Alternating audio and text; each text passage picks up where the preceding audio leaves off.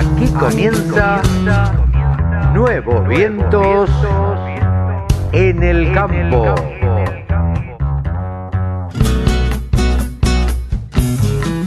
Hola, hola, hola, ¿cómo les va? Buenos días, buenas tardes, buenas noches.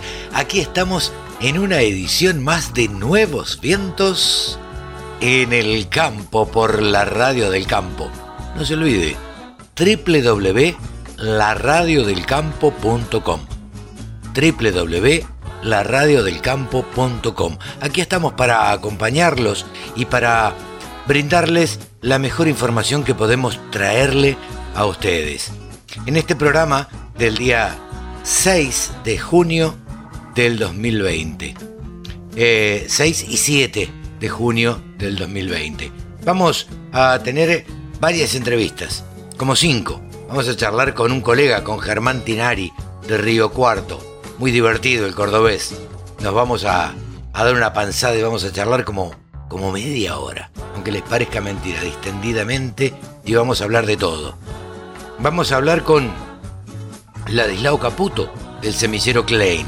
Eh, nos va a contar acerca de cómo viene la campaña de trigo, esta campaña 2020. Vamos a hablar con Emanuel Antunes Clerc. ¿Se hace o no se hace Agroactiva 2020? Bueno, nos lo va a contar en un ratito, así que quédate, quédate escuchando la radio del campo y nuevos vientos en el campo. También Francisco Pérez Brea de NK Semillas nos va a contar todo cómo viene el maíz, el maíz para esta campaña también 2020.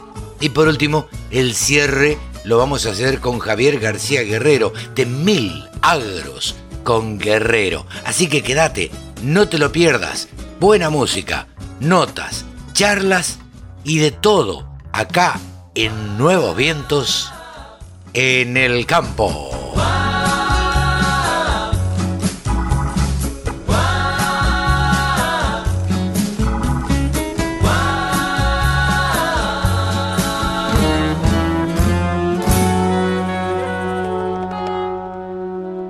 Estamos en comunicación con Germán Tinari. Germán Tinari, eh, bueno, es periodista de Río Cuarto, colega, amigo, pronto, muy pronto, cuando él se decida vamos a tener el programa en la radio del campo. Nos lo va a mandar y por supuesto va a contar, este, lo vamos a contar eh, entre la grilla de los programas de la radio del campo. Estamos en comunicación con él eh, para que nos cuente un poco cómo se está viviendo la pandemia en Río Cuarto, cómo están viviendo esto de la cuarentena. ¿Cómo estás, Germán? ¿Qué haces, Carlos? ¿Cómo estás? Bueno, la verdad que un gusto. Eh, primero, pedir disculpas, porque sabes que es una cuestión de, de vago, de vago atorrante, porque yo salgo de la radio y el operador me entrega, me dice, Germán, enchufó el pendrive claro. y acá tenés el programa. Y la verdad que soy un aragán y un atorrante, porque podría tranquilamente poner WeTransfer y mandártelo. Y la verdad es que no lo he hecho, pero por sinvergüenza nada más. Así que te pido disculpas, Carlito. No, no. A nosotros nos encantaría tener un programa que cuente la. Bueno, vos sabés cuál es la. Un poco la, filosofía de la radio del campo. Tener una radio por internet donde todos los protagonistas cuenten la realidad de su zona. ¿Viste? Porque yo siempre dije yo no puedo contar la, la, realidad de Río Cuarto, porque puedo agarrar el diario y leer algo de Río Cuarto, de Tucumán, o de Salta, o de Misiones. Pero la verdad que eh, quien mejor puede contar eh, la realidad de su zona son los periodistas que están en la zona este, y que viven a diario la realidad. Mucho más teniendo en cuenta que vos trabajás también en la sociedad rural, este, que tenés una relación estrecha. Eh, así que esto nos, nos interesa mucho. Contamos con más de 30 programas, vos ya lo sabés, y este y que cuentan, bueno, un poco la realidad de cada, de cada zona. Y a propósito de esto, teníamos ganas de, de charlar con vos para que nos cuentes esto que te preguntaba al principio, que te decía al principio, cómo, cómo la van llevando, porque ¿Sabes qué lo que pasa antes? Y perdóname la, la, introducción. Esto, no quiere ser un reportaje, sino una charla, como digo yo. Sí, señor, me parece lindo. Eh, desde acá, desde Buenos Aires, sobre todo después de anoche, viste, con los últimos anuncios y todo, 21 días más de cuarentena, viste, estos son los momentos en que yo, que nací en el campo, digo, ¿por qué no me habré quedado en el campo? ¿Viste? y claro, porque andaría por todos lados, este, no tendría restricciones, eh, y sin embargo, bueno, desde hace 30 años que vivo en Buenos Aires, pero eh, el hecho de decir vivo en Buenos Aires también eh, te da algunos beneficios, pero te quita un montón de libertades. En este caso específico, la libertad de circular, que es lo más importante. Anoche lo charlaba con, con mi mujer y mi hija. Eh, yo creo que esto de que te corten, coarten la libertad de circular tiene que ver más que nada con, la, con, con un tema que llevamos en la cabeza que tiene que ver con la prohibición. ¿Viste? Porque en definitiva, los que somos periodistas tenemos la posibilidad de salir, pero tratamos de ser lo más responsables posibles. Porque si no, es cierto. Claro, si todo el mundo pensara, este, bueno, salgo por cualquier cosa, eh, el, virus estaría circulando. Y en la capital federal y el Gran Buenos Aires esto se complica un poquito más, un poco bastante más. Entonces, bueno, uno trata de ser responsable, de quedarse en la casa, eh, pero tiene que ver con esto, porque por ahí, este, uno no sale de la casa o uno trabaja desde la casa, tiene esa posibilidad de trabajar desde la casa, eh, pero el hecho de que te coarten esa libertad eh, es lo que creo que a todos nos molesta. Contame, contame de Río Cuarto. Mira, Carlos, eh, a ver, vamos, vamos a empezar. Río Cuarto. Eh, vamos a ubicar a oyente a dónde está Río Cuarto, el que no conoce, está a 200 kilómetros de Córdoba capital, eh, a unos 600 kilómetros sobre por ruta 8 o ruta 7 de, Buenos Aires. Eh, centro del país prácticamente es un punto de, conjunción internacional porque por acá tenés el paso a Brasil, se le llama el corredor del Mediterráneo. Claro, claro. que Dicho sea de paso, no nos explicamos todavía cómo no está la autopista desde Villa Mercedes San Luis a San Francisco, que es el corredor. Eh, tema discutido. Eh, ustedes habrán pasado alguna vez cuando vinieron a Río Cuarto, te vas a, Villa María, claro. ahí subís a la autopista 9, que es la que te lleva a Buenos Aires, claro. y fíjate que pasás por el medio de la aceitera general de esa, Prodemán. Sí. Eso es donde está la economía netamente cordobesa, que es el maní. Totalmente. Toda la zona manicera está acá. Entonces, viste, vos no te explicas algunas cosas, pero eh, voy a ir a tu pregunta, ¿cómo se vive? Eh, se vive de una manera muy distinta a la que yo veo que pasa en Buenos Aires. Yo tengo mi, eh, mi familia, algunos viviendo en, Ciudad Autónoma de Buenos Aires. de hecho, el hermano de mi esposa, que ambos trabajan en una empresa internacional china. y ellos, ellos viven allá con una realidad eh, muy distinta a la que vivimos nosotros, hiper distinta. Eh, eso de caminar 500 metros, todo bueno, acá también se dio de que no te dejaban salir, hay controles. Eh, río Cuarto es una ciudad que la corta el río al medio, tiene Panda Norte. si vos venís de Villa María, para entrar a Río Cuarto tenés que entrar por Banda Norte y te corta ahí un puente. ¿sí? Hay un puente que te corta, bueno, ahí habían metido los retenes para, para parar. Diciendo alguna que se fue flexibilizando, porque Río Cuarto tuvo eh, 11 casos de COVID hace ya 70 días, de los cuales aparentemente, aparentemente uno falleció, eh, que quedó la duda si fue de COVID o no, pero no importa. Vamos a suponer que fue de, COVID. Y hace 70 días que, no, hay más un caso acá. No, tienen hay ni un caso. Hace 70, no tenemos casos hace 70 días. Entonces, eh, se vive de una manera un poco distinta, eh, con la misma preocupación que tiene Buenos Aires, pero de una manera distinta. Porque, fíjate vos, Carlos, ¿a qué me refiero con la preocupación? Eh, anoche veía un informe eh, de lo que está pasando con los comercios de Buenos Aires. Y en Río Cuarto, el CESIS, CESIS significa Centro Empresario Comercial, Industrial y de Servicio de la ciudad de Río Cuarto, el CESI dio un informe de que puede, a fin de año, si esto sigue así, el 50% de los negocios de Río Cuarto va a quedar cerrado por la crisis. Ah, Está, va a continuar cerrado. No, no. Es que hay, ahora aparentemente va a haber una flexibilización. ¿sí? Hay muchos comercios que abrieron. Lo que pasa es que la situación económica también, eh, te hago una pregunta, Carlos, ¿vos te fuiste a comprar una campera, un jean, algo? No, en absoluto, nada, nada. Bueno, es, lo que me pasa a mí, Carlos. Mis hijos no están yendo al colegio, sí están teniendo clases virtuales, claro. Eh, pero no están yendo al colegio. Yo te pongo un ejemplo, ¿no? Que es un ejemplo quizás chico, pero después anda multiplicándolo a eso.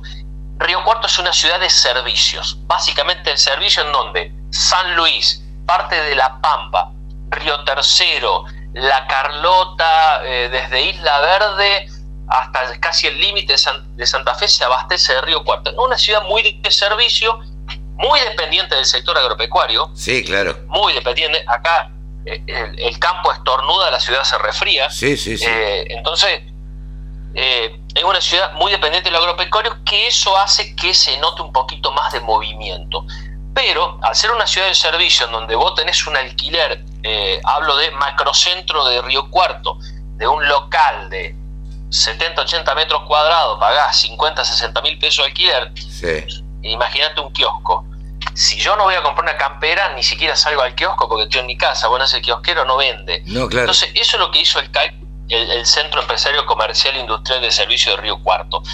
En ese sentido, en ese sentido, Carlos, eh, esta es una ciudad que se caracteriza por muchos eventos. Muchos. Muchos eventos.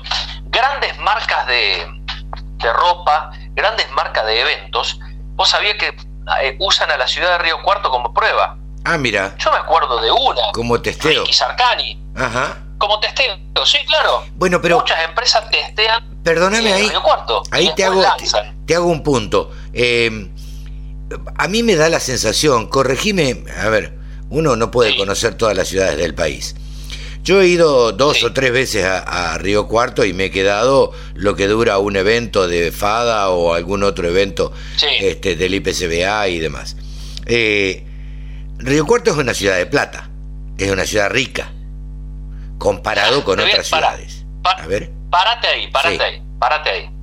Viste en el pie, viste en la tecla. Sí. Río Cuarto tiene el Consejo Económico y Social. ¿Qué es esto? Lo que habla en todo el mundo. Río Cuarto ya hace más de cinco años que lo tiene. Sí. Es el un representante del gobierno que ni siquiera es integrante del gobierno. Ejemplo, este gobierno actual es justicialista. Sí. El presidente del Consejo Económico Social es un radical, ¿sí? ahora se acaba de retirar porque fue de candidato, pero es un radical y ese radical eh, presidió en, la época de los radicales el Consejo y después en la época de los justicialistas. Una cosa hermosa. la sociedad rural, el gobierno, la Iglesia Católica, la Iglesia Evangélica, la CTA, la CGT eh, y todas las instituciones de Río Cuarto. Bueno. Donde, vos imaginate, eh, los dos extremos, Carlos. la rural y la Confederación de Trabajo sentada en la misma mesa dialogando de temas importantes. Y cuando se hace la exposición de Río Cuarto, uno de los auditorios principales de la rural es el del Consejo Económico y Social. ¿Por qué te hago esta explicación? Porque ese Consejo Económico y Social hizo un estudio en profundidad y ese estudio en profundidad sabe que dio que Río Cuarto es la plaza de la República Argentina con más depósitos bancarios per cápita que tiene el país. Ah, es decir, es, una cosa de loco. Los bancos tienen mucho dinero acá dentro de eh, personas físicas, jurídicas, eh, pero es la ciudad en Argentina con más depósitos bancarios dentro de los bancos. Claro. Vos me decís una ciudad de plata, yo te digo que sí. Ahora, ¿hay pobreza? Ni lo dudes, Carlos. No, bueno, como en todos lados, claro, como en todos lados. Eh, eso, eh, eso sin duda, pero... Es una paradoja, ¿eh? Claro, totalmente. Es una paradoja, Carlos, Totalmente, pero esto yo lo, quería relacionar, perdóname, Germán, estamos charlando con Germán Tinari de, de Río Cuarto. Eh, yo lo quería relacionar con esto que vos decías, que hay muchas marcas que testean sus productos eh, en Río Cuarto. Y tiene lógica.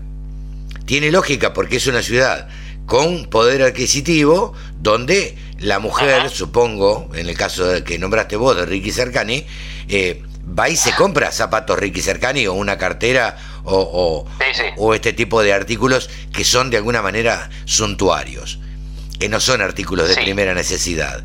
Entonces, si, funciona en Río Cuarto, en una plaza donde donde hay cierto poder adquisitivo o un gran poder adquisitivo, bueno, se supone que eso se va a trasladar cuando a, ciudades o a otras ciudades del país, caso Rosario, Córdoba, Buenos Aires, digo, ¿no? Esto Pero es una ciudad chica, Carlos, dentro de todo, para, para hacer esos testeos. Lo que pasa es que la idiosincrasia social eh, hace eso. Es rara, es una, a ver, es una ciudad a la cual yo estoy agradecido de por vida, porque yo, yo vengo de afuera también, vine a estudiar a la universidad a los 17 años, me quedé acá y bueno, me casé. Sí, sí. Sí, sí, me casé, tengo mis hijos, de hecho ya vine a los 17 años ya tengo 44, Carlos, así que imagínate. Sí, sí, no, ya eh, uno no se va. No, no, no, no, te vas más y yo soy un agradecido con la ciudad. Eh, la universidad pública me dio, me dio mi carrera de grado. Claro. Eh, la, una de las entidades más importantes que tiene esta ciudad me abrió las puertas y hoy, hoy trabajo en ella. Uno de los medios más importantes, que es la M eh, 1010 de Río Cuarto, me dio su posibilidad. muy agradecido, pero tiene esa idiosincrasia particular Río Cuarto, que a, los que vivimos acá nos encanta, ¿viste? la disfrutamos mucho. Totalmente. Pero se, prueba todo, acá se prueba todo y no te olvides, Carlos, que también yo lo, que te dije al principio, es una ciudad de servicio en la cual San Luis, eh, casi toda la provincia de San Luis se abastece para maquinaria agrícola de Río Cuarto. Claro. uno de los ejemplos, Carlos, uno de los ejemplos. Eh, dije, dije maquinaria agrícola como todos los servicios. No, no, por supuesto, por supuesto. Eh, pero el campo, sin duda, es el, el, motor de la, de la ciudad, como vos dijiste. Eh, el campo este, estornuda y el campo estornuda y se resfría. Sí, totalmente. Son ciudades totalmente dependientes de la actividad agropecuaria. Actividad agropecuaria que por otra parte en el país no se paró. Y fíjate vos, yo lo escuchaba anoche al presidente, al gobernador de la provincia de Buenos Aires, al, al, gobernador de la ciudad de Buenos Aires. Eh, ¿Vos es que ninguno nombró el campo? ¿Y en ninguna de todas estas conferencias de prensa se nombró el campo? Yo no sé si la consideran como una actividad menor, eh, no sé qué, porque la verdad que a la hora de los impuestos no es una actividad menor. Lo que me dijo un funcionario una vez, eh, yo le fui a, pedir para eh, una participación en ese momento de uno de los estamentos del Estado en la exposición rural y me dijo, el campo no es un sector para darle, es un sector para sacarle, amigo. Entonces digo, bajo esa, digo, maestro, digo, bajo esa concepción estamos al horno con frita, porque imagínate, eh, imagínate lo que pasa acá en Río Cuarto y zona, andate a General el DESA, ¿eh? donde hay una industria emblema del aceite, de la mayoliva, de lo que vos le busques. Sí, sí, sí. Eh, tiene, yo no quiero mentir, aceitera, hoy directamente debe estar empleando 500, 600 personas en general de esa solo. Sí, sí. Eh, te vas un poquito más allá, Prodeman, eh, que es el maniquín que ustedes conocen. Conozco a la familia. Es una familia de productores agropecuarios, Carlos, que hasta el día de hoy siguen siendo los mismos entre comillas lo pongo esto, los mismos gringos que yo conocí hace muchos años claro. y siguen abriendo las puertas de su casa y seguimos yendo a comer asado, ¿me sí, sí, sí, sí, Pero es una familia que eh, tiene 500 empleados directos. Vos imaginate lo, lo que provocan esas empresas indirectamente. El que hace la cosechadora de maní, el que hace la arrancadora, el soldador, el gomero, bueno, es una cosa impresionante. Pero Ah, impresionante, no digo impresionante, Carlos, es impresionante, la gente no toma dimensión. Pero Yo creo se reconoce. La gente no es que... Y a la, vez, a la vez, Carlos, eh, eh, es una cosa loca, una contradicción que no logramos entender. Eh, si el campo anda mal, se para la economía, el kiosco lo, de la ropa no vende, pero a la vez a ese productor agropecuario automáticamente es denostado, como lo denosta el gobierno, que el gobierno en eso en la línea comunicacional es 10 veces superior al sector agropecuario comunicando y te hacen, te hacen creer, entre comillas, che, esos tipos millonarios que tienen los bolsones de soja tienen que ser solidarios. ¿Cómo puede ser que ganen tanta? ¿Cómo puede ser que la guarden así? Y ahí es cuando yo... Y si no son solidarios... y si no son solidarios le rompemos los bolsones. Claro, o le prendemos fuego al campo como en el caso de Gabriel el otro día. Exactamente. Eh, Carlos, viste, vos decís, ¿Cómo es la cosa? Es, somos un país de la demagogia permanente y jugamos para la tribuna permanentemente. Yo vengo de familia de campo también. mi, viejo, es un chanchero, es un chanchero chico en La Rioja. Vive en La Rioja, mi viejo. y, tiene tres hectáreas. ¿Y qué? Un oligarca, un, pero es raro porque se lo ama al hombre de campo, pero al mismo tiempo está el que dice, mira las que ganan. Y acá cuando yo me pregunto, ¿cuál es el problema de ganar plata? Pero claro, ahí está el ¿Cuál es el problema? Si yo soy el que trabajo, si yo soy el que me rompo el traste y me levanto a la hora que me tengo que levantar y laburo sábado y domingo y feriados y 31 y demás y todo lo que sea. Digo, ¿cuál es el problema de ganar plata? ¿Y por qué además? ¿Cuál es el problema de ahorrar, Carlos? Pero claro. ¿Cuál es el problema de que vos ahorres con un silo bolsa? ¿Cuál es el problema? Decímelo. No, no, no, no hay ninguno. Entonces, digo, quienes están en contra de eso, lo que hacen es este, romper los hilos bolsa o tratar de perjudicar de alguna manera. Y la verdad es que sí, perjudica, molesta, eh, uno sabe que, que... Pero la verdad, eh, digámosla, eh, siempre digamos, en el ámbito de, una entrevista y con respeto. Digamos, ese productor al cual le rompen un silo bolsa no se hace más pobre. ¿eh? Claro. No, no, no. La verdad es que no. No, no, no, no se hace más pobre.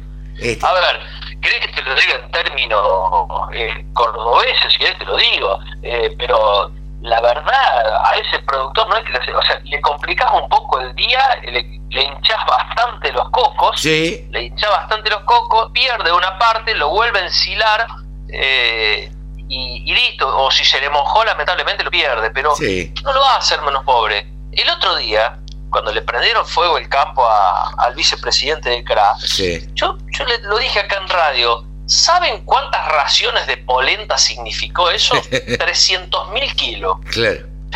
Le prendieron fuego a 300 mil kilos de polenta. Digo, en un país en donde estamos diciendo permanentemente de que mueren, han, muerto chicos de hambre, una demencia. Vamos y prendemos fuego a un campo. No, no, esto es una, una locura. La verdad que se están. Yo creo que este juego de la polarización eh, ha causado muchos efectos y ha causado estragos, estragos en la sociedad. Digo, y hay un odio eh, de parte de los, eh, de los opositores, digamos, a, los opositores al campo, digo, quienes, quienes denostan el campo y quienes están en contra de, que uno pueda trabajar libremente y, ganar plata libremente, hay un odio contra el dinero, un odio contra el empresario, un odio contra el que trabaja y hace la plata y gana la plata honestamente. Pero bueno, habrá empresarios corruptos, no lo vamos a esconder tampoco, pero digo, la mayoría no lo son. Eh, y, mucho menos en el sector agropecuario. Digo, el, el, productor agropecuario es un tipo tranquilo, es un tipo que trabaja, que se rompe el lomo trabajando, que, bueno, nada, que lo único que sabe hacer es producir. Y, encima lo venimos a perjudicar. La verdad que es un poco inentendible el país, ¿viste?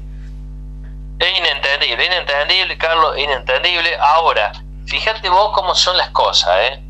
eh acá cuando yo digo juegan para la tribuna, muchos de los que critican este tipo de cuestiones, como también tenemos productores malos y corruptos. ¿eh? Obvio, eh, obvio. Acá, nadie se baña con agua bendita, Quiero que quede claro.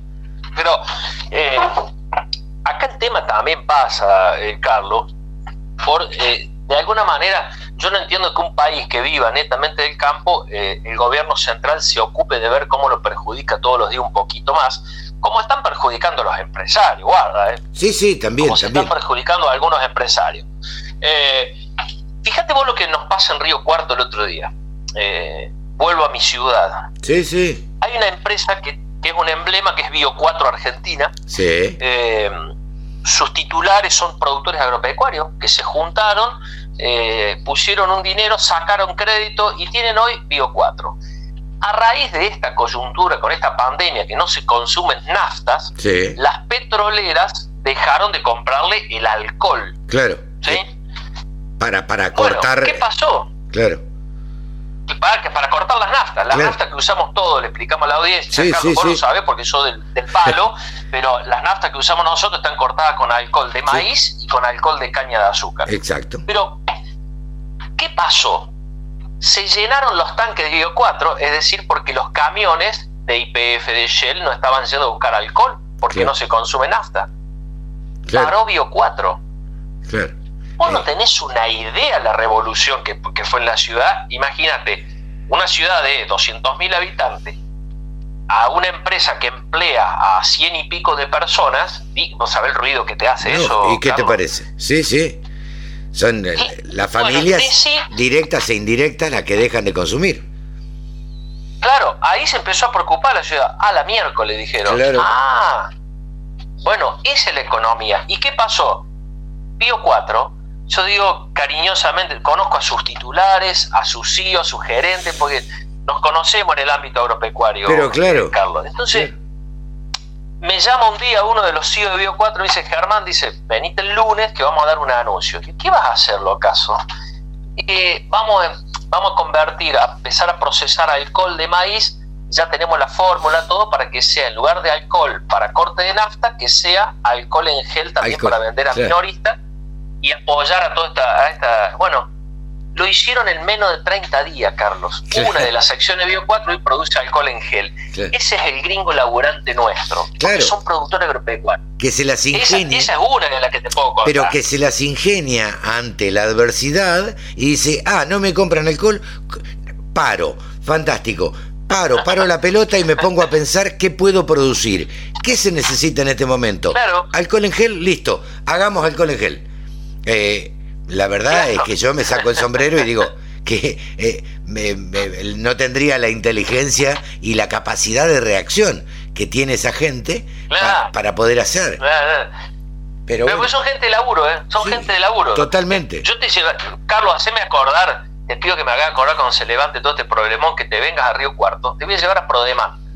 Para que veas lo que son. No la conozco, claro. Las líneas de producción de Prodeman, eh, las líneas de producción de Prodeman eh, son hechas por su dueño. Claro. Y yo iba recorriendo con él en la camioneta y me dice, no, lo que pasa, dice Germán, dice que acá un día me viene yo con la soldadura y le metí este fierro para allá. Digo, pero Oscar, dice, ¿cuál es el problema, nena? Y dice, acá hay 500 empleados. Dice, pero el dueño soy yo. Dice, yo puedo venir a hacer pruebas. Dice, ¿me entendés? Claro. Es el gente de laburo. El tipo andaba con la soldadora y. Claro, el tipo andaba con la soldadora y no se le cae nada por hacer eso. Al contrario. No, no, no, Carlos, no, no. Gente, gente laburante. Entonces, eso es lo que quiero reflejar. Yo, esta, eh, a, tu pregunta le, anexo esto. Em, jugamos permanentemente para la tribuna. Si tuviese que hacer una columna de opinión para tu programa, te diría, jugamos para la tribuna. Totalmente. Eh, decimos que Argentina eh, depende, es, es campo dependiente. Ahora tenemos un gobierno central que trata de ver cómo lo perjudica al sector agropecuario, en este caso con un tipo de cambio de dólar donde los productores ahora no van a poder comprar fertilizantes, donde van a perjudicar la siembra de fina. Sí, sí. Eh, eh. jugamos para la tribuna ahora y cuando le podemos pegar al gringo, le pegan. Sí, sí, totalmente. y además ahora... Y además ahora, viste que han salido anuncios de que terminada la pandemia van a eh, o terminar la cuarentena, ya no sé cómo llamarle, eh, van a aumentar las retenciones. Yo creo, yo, creo, creo, y esto para mí es una jugada política que lo hacen como globo de ensayo, algunos periodistas se prenden. Claro, algunos periodistas se prenden. Lo nombro, un colega, Javier Lanari, fue el que lo publicó en la política online. Eh, entonces, hacen ese globo, de, ese globo de ensayo a ver qué opina la sociedad. ¿No viste que con la pandemia pasa lo mismo, con la cuarentena pasa lo mismo? Tres días antes los periodistas te están anunciando en los canales principales qué es lo que va a suceder.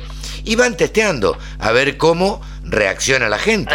pero la gente de campo va a reaccionar mal. Yo ayer lo entrevisté con un periodista de Río Cuarto, a Jorge Chemes, por, por las redes de, Confederación Rural de Argentina. Sí. Y le pregunté a Jorge en una, una, charla abierta.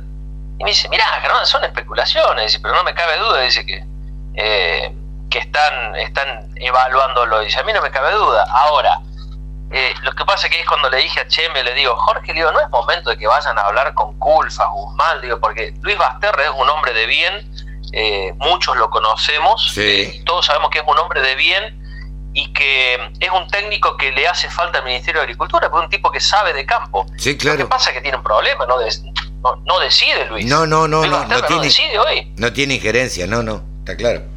Claro, esto, ¿sabes lo que pasa, Carlos? Que Luis Basterra sería el ministro ideal en Brasil, no acá. Pero claro, totalmente. Eh, ese es, el problema, pero eh, a ver, y yendo y siguiendo eh, con esta idea, Carlos, la verdad, viste, vos decís, termino la columna con mi.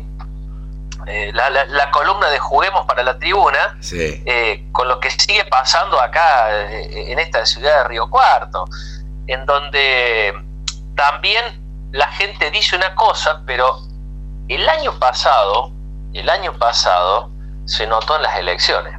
Y sí, claro. Se notó en las elecciones, Carlos. Totalmente. Sí, y de hecho ¿A dónde se notó? Se notó en la provincia de Córdoba entera. en toda. Ese fue el problema. Sí, sí, sí. Totalmente una provincia una provincia opositora que votó al peronismo. Opositora al peronismo. En ese momento que votó al peronismo. Ahora, ¿Sabes qué me dijeron en un momento, Carlos? De, disculpa, le pido a la audiencia tuya disculpa por el término. Eh, me dijeron, qué cordobeses culiados que no, son ustedes, nos dijeron. Totalmente. Oye, pero ¿por qué digo? ¿Por qué? Y si ustedes votan, dice los cordobeses, a un gobernador peronista que es amigo de Macri, alguien me dijo por ahí que, que Areti fue contador de la CEBEL de Macri, bueno, es un tema aparte. Eh, pero si ustedes votan a un gobierno peronista a nivel provincial, a, las, a los tres meses votan a un gobierno nacional totalmente opuesto al peronismo y ganan con el 70% de los votos. Dice, qué cordobeses, culiados, claro, ustedes. Claro, porque es, medio, es medio inentendible, viste, el, el voto de Córdoba. Pero, pero así es la provincia de Córdoba. Yo siempre digo, los cordobeses se tendrían que independizar porque la verdad, y claro, se lo digo, vos sabés que yo tengo clientes que están en la, en la ciudad de Córdoba y siempre los cargo con eso, ustedes se tienen que independizar, es la única manera en que van a salir adelante, porque si no van a tener el pie del gobierno central siempre arriba. Pero bueno, che, Germancito, estamos justo en la media hora. Yo me quedaría charlando oh. dos horas. Eh, charlando porque estas cosas a mí me parece que al público que escucha la radio del campo le gustan estas charlas. Yo siempre digo que no hago entrevistas, hago, hago charlas. Y este, claro, hago charlas con periodistas, con, con dirigentes y demás. Y este, y bueno, y esto que estamos grabando hoy viernes lo vamos a, emitir el sábado y el domingo. Eh, y, la verdad que es un gusto charlar con vos para que nos cuentes la, la realidad y nos des tu opinión desde Río Cuarto y desde, la, desde desde un centro productivo tan importante como es toda esa zona que vos contabas. Así que la verdad que te agradezco muchísimo, Germancito. No, por favor, Carlos, yo te agradezco un montón. Eh, hay tanto para charlar. Eh, la gente me, que cuando charlamos así que me llama, yo le digo, muchachos, no se olviden de Córdoba, que es una provincia productora, pero no todo es soja, maíz, trigo y girasol eh, en la producción. Les digo, recuerden que Córdoba eh, se produce el maní que ustedes toman con la cerveza, se produce en Córdoba. Totalmente. Eh, les digo, muchachos, guarda que Córdoba también se está produciendo hasta arándano, en Córdoba se produce hoy hay, producciones hasta de azafrán. Vos decís, ¿qué? Claro. Sí, sí, sí. se produce azafrán. Vos me decís, ¿en, cuántas extensiones hectáreas? Eh, atrás de un patio y es un negocio que es internacional. No, no. Eh, Córdoba es eso, es, es, una máquina de producir, eh, pero lamentablemente vemos que esa producción que tiene Córdoba, como la tiene Buenos Aires también, Carlos, sí, sí, como la tiene Buenos Aires, como la tiene La Rioja con mi viejo vive en La Rioja y yo veo lo que producen ahí. Claro. Eh, digo, lamentablemente eh, eso, esa producción, ese pago de remesas de impuestos no llegan a donde tienen que llegar y vemos, no puede ser que una, un país que produzca comida tenga gente que se muere de hambre eh, y mucha gente inmiscuida en la, en la pobreza. Así que, totalmente. La verdad, Carlos, hay tanto para reflexionar y para charlar. Es vergonzoso que en la Argentina alguien tenga hambre, eh, alguien pase hambre. Y lamentablemente. Y la culpa no es del campo, ¿eh? Pero claramente. No Claramente no es del campo. Y sí, en muchos casos, yo le echo la culpa a la política este, que es responsable eh, de que estas cosas sucedan. Eh, pero bueno. Este gobierno y el otro y el otro, ¿eh? no, eh. no, no, no, pero no es culpa de este gobierno, ¿eh? No estamos hablando de este gobierno específicamente, que este gobierno ni empezó todavía. Así que no, le podemos echar la culpa de nada. Es del anterior, es del anterior y es del anterior del anterior. Así que, Germancito, che, te mando un gran abrazo. Quedo a la espera del programa, te voy a comprometer al aire este, Pero sí. Este, quedo a la espera del programa para ponerlo en la radio del campo, para que la gente se entere cuáles son la, no solamente las problemáticas, sino las cosas que suceden en un centro neurálgico como es Río Cuarto de la producción agropecuaria. Carlos, me comprometo al aire como corresponde, como tiene que hacer un periodista. Mañana, mañana te mando el WeTransfer cuando salga del radio, eh, después de la reunión que tenemos con el Círculo de Periodistas Agropecuarios de Córdoba, que estamos conformando ya la comisión directiva. Muy bien, muy eh, bien. Te prometo, si, estamos ahí a full con los muchachos. Eh, Iván Bettini de, Grupo Telefe, presidente, quien les habla, vicepresidente, y el doctor Ricardo Jaime Agusti de Cadena 3, el, el vicepresidente segundo. Así que ahí estamos con todos los muchachos trabajando. Sí, Muy sí, bien. gracias a Dios, bien eh, y viste que los cordobeses somos así, Carlos, queremos el círculo nuestro. Totalmente. pero siempre unidos y trabajando en conjunto con ustedes Totalmente. Eh, y con distintas asociaciones de, periodistas. Carlito, te mando un abrazo enorme. Bueno, lo que te haga falta, feliz, maestro, a disposición. ¿eh? Feliz día para el domingo, Día del Periodista. Así que te mando un gran abrazo, Germán. Gracias, Carlos. Un abrazo enorme para vos y tu audiencia. Germán Tinari. La mejor forma de trabajar es escuchando la radio del campo. El campo evoluciona, Galicia Rural también. Por eso diseñamos una nueva plataforma para comprar y financiar tus insumos agrícolas con las principales marcas. ¿Cómo funciona? Las insumeras ingresan la compra en nuestra plataforma. Vos la probás en Office Banking o la app. Conoce más en bancogalicia.com. Galicia Rural, siempre junto al campo. Laboratorio Agrofarma Salud, performance y productividad animal. 100 años al servicio del productor agropecuario. Dual Salt Technology de Nufarm. Una innovación única y poderosa para tu barbecho. La combinación de dos tipos de sales logrando la mayor compatibilidad y la más baja volatilidad del mercado. Aplica Widar Full, Canva Full y Credit Full y alcanza la mayor eficiencia. Nufarm. Más cerca del campo. Más conectado con vos. Peligro. Uso incorrecto puede ocasionar daños a la salud y al medio ambiente. Lea atentamente la etiqueta. Señor productor. La mala condición corporal de las vacas disminuye la tasa de preñez y genera graves pérdidas en la producción. Para llegar al momento del servicio en las mejores condiciones de fertilidad, es muy importante controlar periódicamente la condición corporal luego del parto y ajustar la alimentación y las prácticas de manejo. Con la ganadería, ganamos todos. Instituto de Promoción de la Carne Vacuna Argentina. La Radio del Campo. La mejor información del agro con la mejor música las 24 horas. Ahora estamos en comunicación con Ladislao Caputo. Ladislao Caputo es asesor técnico del criadero Klein. El criadero Klein, saben ustedes que es uno de los más importantes semilleros en cuanto a trigo. ¿Cómo estás, Ladislao? Gracias por atendernos. Hola, ¿qué tal? Buen día, buenas tardes. Bueno, ¿cómo anda todo? Bien, todo bien. Acá estamos en plena época de siembra avanzando sobre la campaña de trigo que se avecina. Bien, a propósito de, eso te llamábamos para que nos cuentes cómo, a ver, cómo ves esta campaña respecto de otras o cómo ves que está evolucionando. Bien, la campaña, bueno, comenzó en el norte, en el norte del país ya en el mes de mayo. Eh, si bien, bueno, al principio había algunas dudas con respecto a la intención de siembra, principalmente por las condiciones eh, hídricas de, la superficie a nivel triguera a nivel país. Eh, luego, bueno, las precipitaciones acompañaron en gran parte de esta región, así que la, la intención de siembra realmente se hizo, se hizo realidad. Eh, y bueno, se espera una buena campaña de trigo a nivel superficie, similar a la del año pasado, inclusive por ahí un, poco, un poco mayor. Así que bueno, estamos con, con mucha expectativa de que el, tiempo y la producción triguera nos acompañe para poder eh, que, este año pueda ser nuevamente récord en producción de trigo a nivel nacional. Ladislao, te tengo que preguntar si, bueno, nos estás diciendo que prácticamente va a ser igual, eh, muy parecida o por ahí hasta inclusive superior. eh, la, esto del COVID-19, la pandemia, ¿los afectó en algo? ¿Afectó en algo eh, a la siembra de trigo, al productor agropecuario en cuanto a su decisión o no tuvo nada que ver, no influyó?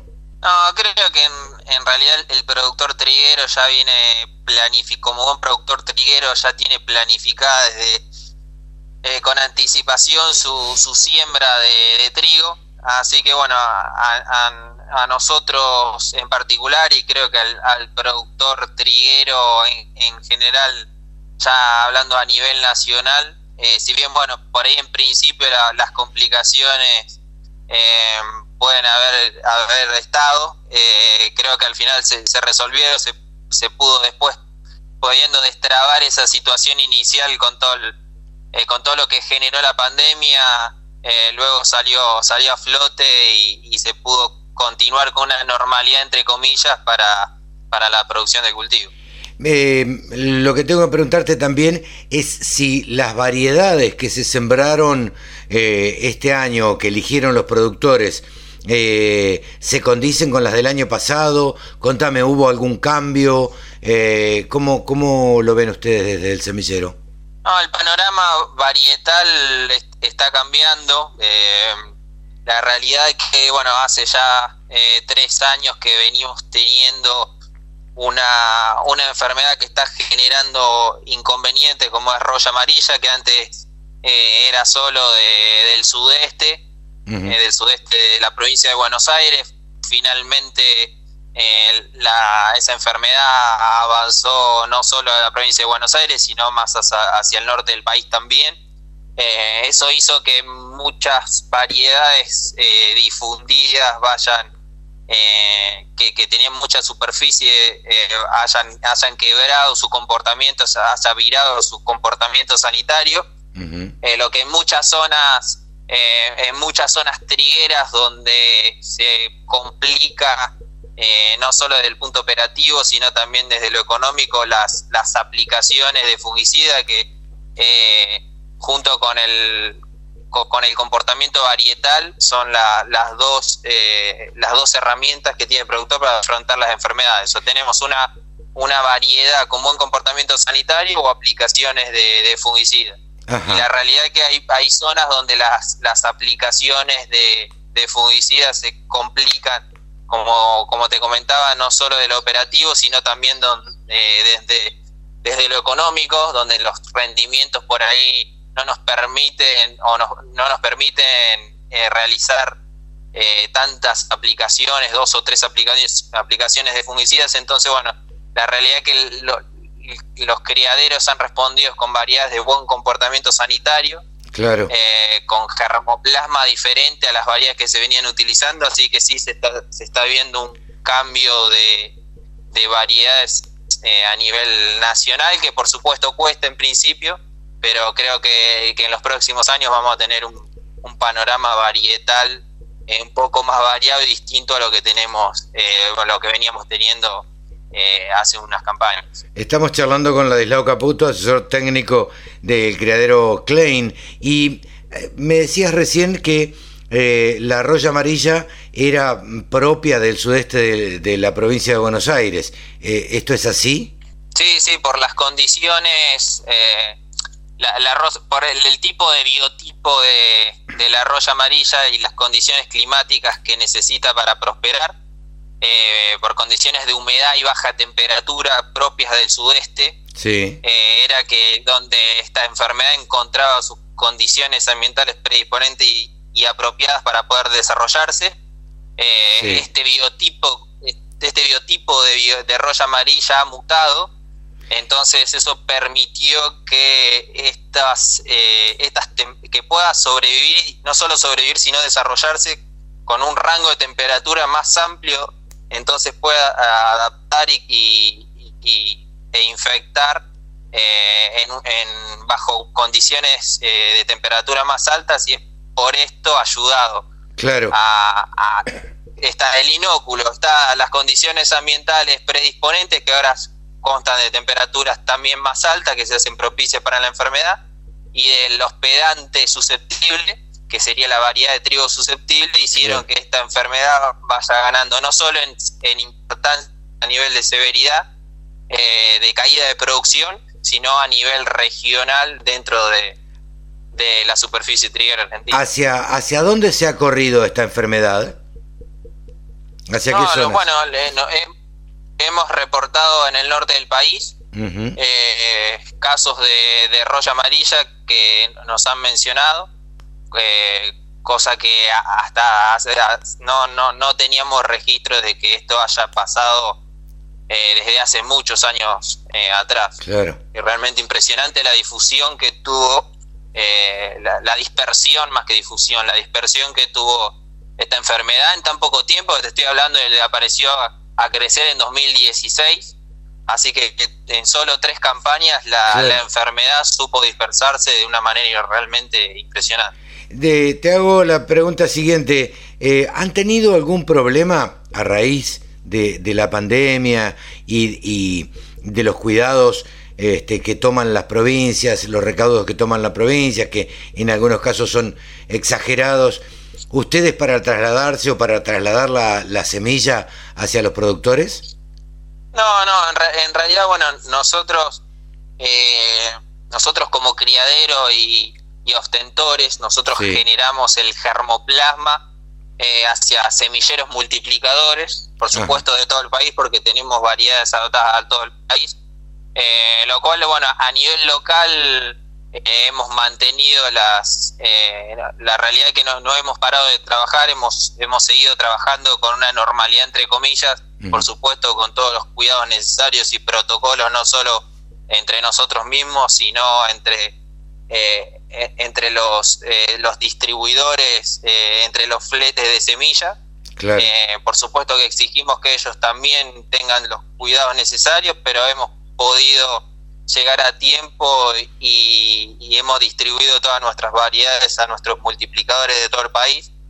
lo hemos podido hacer de buena manera este año también. Si tuvieras que hacer un pronóstico, ya me lo dijiste, que iba a ser igual o parecido, pero ¿cómo ves eh, la campaña? ¿Cómo te imaginas este, que va a ser eh, el, rendimiento de esta campaña?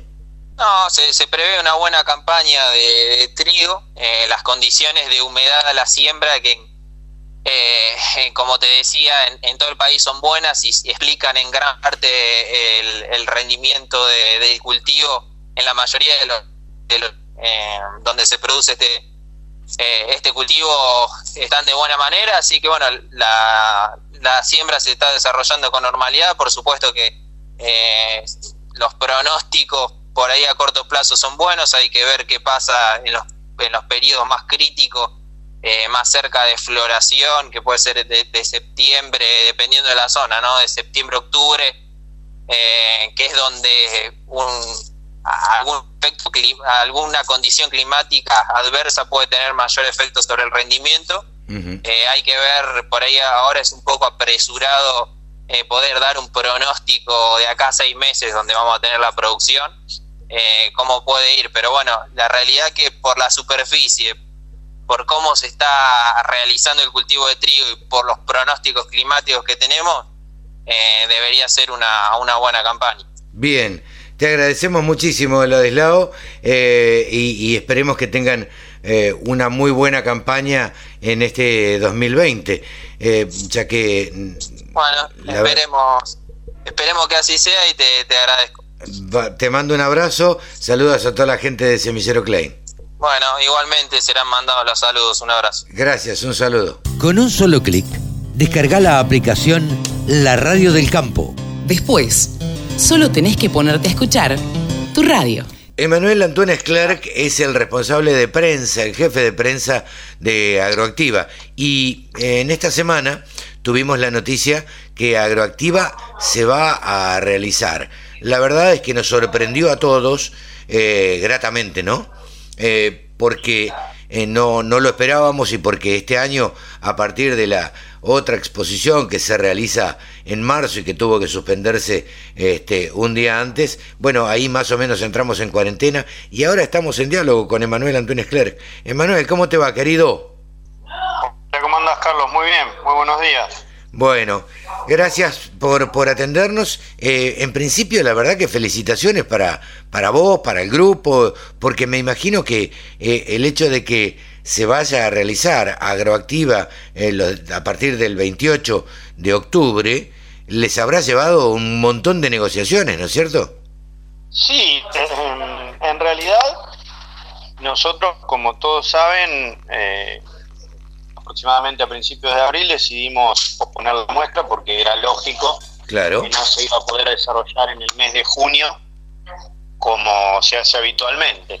Cuando decidimos posponerla no, no anunciamos una nueva fecha porque hubiese sido bastante imprudente ya que nadie tiene certeza de cómo va a evolucionar la situación. Claro. Decidimos tomarnos un tiempo que creemos prudencial, que creímos prudencial, ver la evolución de la pandemia, del aislamiento, del virus en los distintos países. En Argentina nos asesoramos también especialistas. Y entonces pusimos eh, finalmente fecha para el 28 de octubre. Entendemos va a ser un momento en, en el cual la situación va a estar controlada prácticamente en totalidad. Sí, sí a lo sumo quedarán lugares muy específicos y muy restringidos, eh, pero tomando las medidas sanitarias y de seguridad correspondientes, con un protocolo muy amplio que hemos elaborado, eh, estamos convencidos que vamos a poder desarrollar la muestra con cierta normalidad y con la mayoría de las actividades que habitualmente el visitante de agroactiva está acostumbrado a ver. Bueno, vos es que, bueno, acá obviamente en la radio del campo se charla eh, y en Nuevos Vientos en el Campo se charla de campo, ¿no?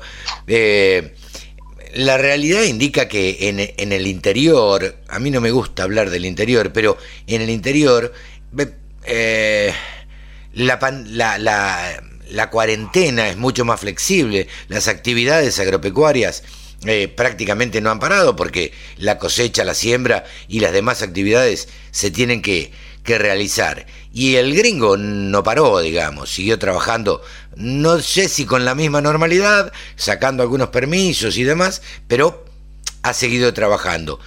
Eh, bajo estas normas, creo que eh, la exposición se va a poder realizar, como decías vos, no sé si con total normalidad, como, como en otras oportunidades, pero tomando los recaudos necesarios, este, se va a realizar de una muy buena manera. Sí, sí. Eh, a Luis Nardi tampoco le gusta decir el interior porque dice que no capital, que es el exterior de la Argentina. Sí, claro, totalmente. Eh, pero bueno, es, es, un, es un término lamentablemente eh, utilizado y, que todo el mundo entiende. es cierto que en las provincias, en las zonas de producción agropecuaria, no, no se detuvo la actividad por una cuestión lógica. Hay fechas y periodos que no pueden ser pospuestos y se siguió cosechando, se, se, realizaron todas las tareas que estaban previstas. En Pergamino específicamente, donde están las oficinas de Agroactiva, la cuarentena, salvo en algunas actividades específicas como gastronomía, que habrá los gimnasios que habrá que ver eh, ahora a partir de esta de esta nuevo de este nuevo anuncio ayer del presidente y del gobernador cómo se sigue. Después la cuarentena estaba totalmente flexibilizada. Claro para todos los otros rubros, para transitar por la calle y demás. Sí, sí. En Armstrong hace ya por lo menos un mes y medio que las fábricas de maquinaria agrícola están trabajando a pleno. Bueno, de hecho, una de las más importantes de sembradoras hace poco anunció una inversión muy grande y, la contratación de 60 personas. Así que eh, en, ese, en ese aspecto no, no, no ha habido mayores inconvenientes. Hay, por supuesto, algunas actividades que van a cambiar en la feria, porque, por ejemplo, no se va a poder hacer la cosecha de maíz porque no llega a, claro, octubre. Claro. Pero es posible que se puedan mostrar eh, lotes de trigo, cosa que cuando la mostramos en junio no se podía. No se podía, claro. Eh, a lo mejor no podemos llevar a cabo o a lo mejor no, casi seguro te diría que no, el remate de invernada, porque, como su nombre lo indica, son los animales que se compran en invierno para engordar. Pero eh, sí de otras categorías, los reproductores, los novillos, la vaca para consumo, que es una categoría que el año pasado debutó con, con AFA en agroactiva y que anduvo muy bien, así que algunos cambios va a haber, algunas cosas no se van a poder hacer, pero sí se van a poder hacer otras nuevas. Y vamos a presentar una, una nueva agroactiva, pero que va, va a ser la agroactiva de siempre, pero como nunca. Pero sin duda, sin duda. Eh, la verdad que nos alegramos mucho. Eh, estaba pensando mientras vos hablabas, eh, vos sabés que los que somos, los que nacimos en otra ciudad que no es Buenos Aires, pero que nos vinimos a vivir acá, hoy lo decía en una entrevista más temprano, yo, viste, cuando me pongo a pensar y suceden estas cosas, digo, ¿por qué no me habré quedado en el pueblo, no? Pero bueno, eh, las circunstancias hacen que uno esté acá y que trabaje acá y que tenga su vida armada acá en Buenos Aires. Mientras vos hablabas, yo pensaba en los periodistas que vamos de Buenos Aires a la muestra.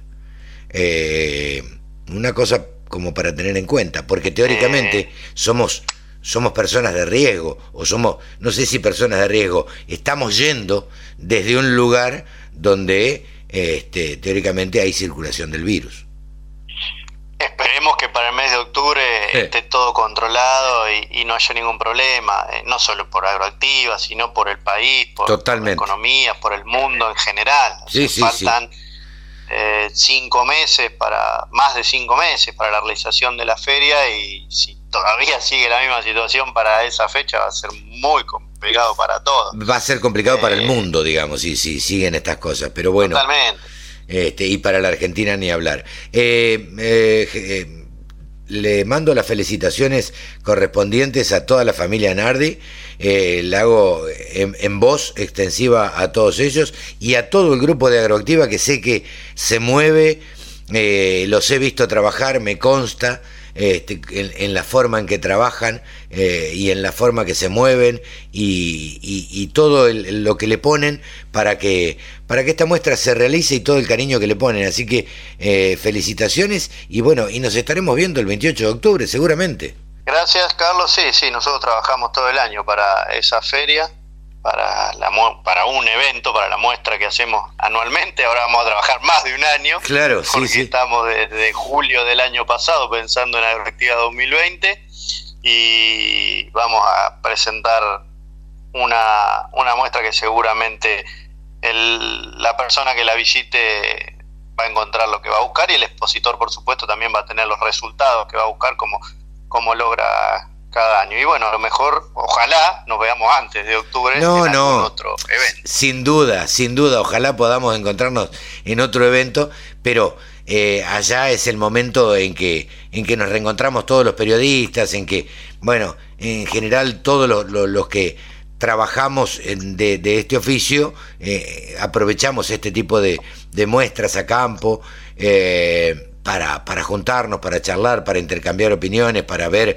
eh, las cosas que los, que los fabricantes de maquinarias y demás lanzan y, este, y todas las actividades que se realizan. Así que una vez más felicitaciones, nos estaremos viendo y es una de las noticias que, que para el campo ha alegrado la semana.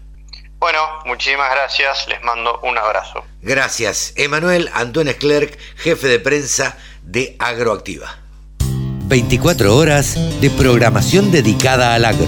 La radio del campo. La radio, pensada para el agro. Bajate la aplicación. Descargue la nueva aplicación gratuita Carne Argentina y acceda a toda la información de nuestro producto más querido desde su celular. Noticias, cortes, recetas, videos, calculadora de asado, disponible en el Play Store de su compañía para iOS y Android. App Carne Argentina. Un nuevo desarrollo del Instituto de Promoción de la Carne Vacuna Argentina. En Bayer, el futuro de la agricultura lo hacemos juntos y lo hacemos con innovación, sustentabilidad y transformación digital en beneficio de los productores, de los consumidores y del medio ambiente. Bayer, ciencia para una vida mejor. Asegúrate contra granizo en la segunda donde lo primero sos vos. Hacé como Manu Ginóbili, confía en el grupo asegurador La Segunda. Superintendencia de Seguros de la Nación, órgano de control 0800-666-8400, www.ssn.gov.ar, número de inscripción 0317. www.laradiodelcampo.com La radio que te acompaña a las 24 horas. Ahora estamos en comunicación con el gerente de marketing de NK Semillas. Eh, Francisco Pérez Brea es con quien vamos a charlar en unos instantes, fundamentalmente para que nos cuente cómo viene esta campaña de maíz. ¿Cómo está Francisco? Buen día, gracias por atendernos. Hola Carlos, buen día, ¿cómo estás vos? Un placer. Bien, bien, gracias. Eh, queríamos charlar con ustedes porque, o con vos específicamente, para que nos cuentes, bueno, a ver, en principio, eh, yo trato de charlar, ¿viste? Yo no, no trato de no hacer notas este, así muy rígidas. Entonces, charlo con los entrevistados. Lo primero que te pregunto es, a ver, arranquemos por NK. ¿Cómo ha afectado, porque no, no nos es ajeno eh, eh, el COVID-19, cómo afectó, si es que afectó en algún punto, este, la actividad de NK o cómo ves vos que la ha afectado este, este virus, esta pandemia?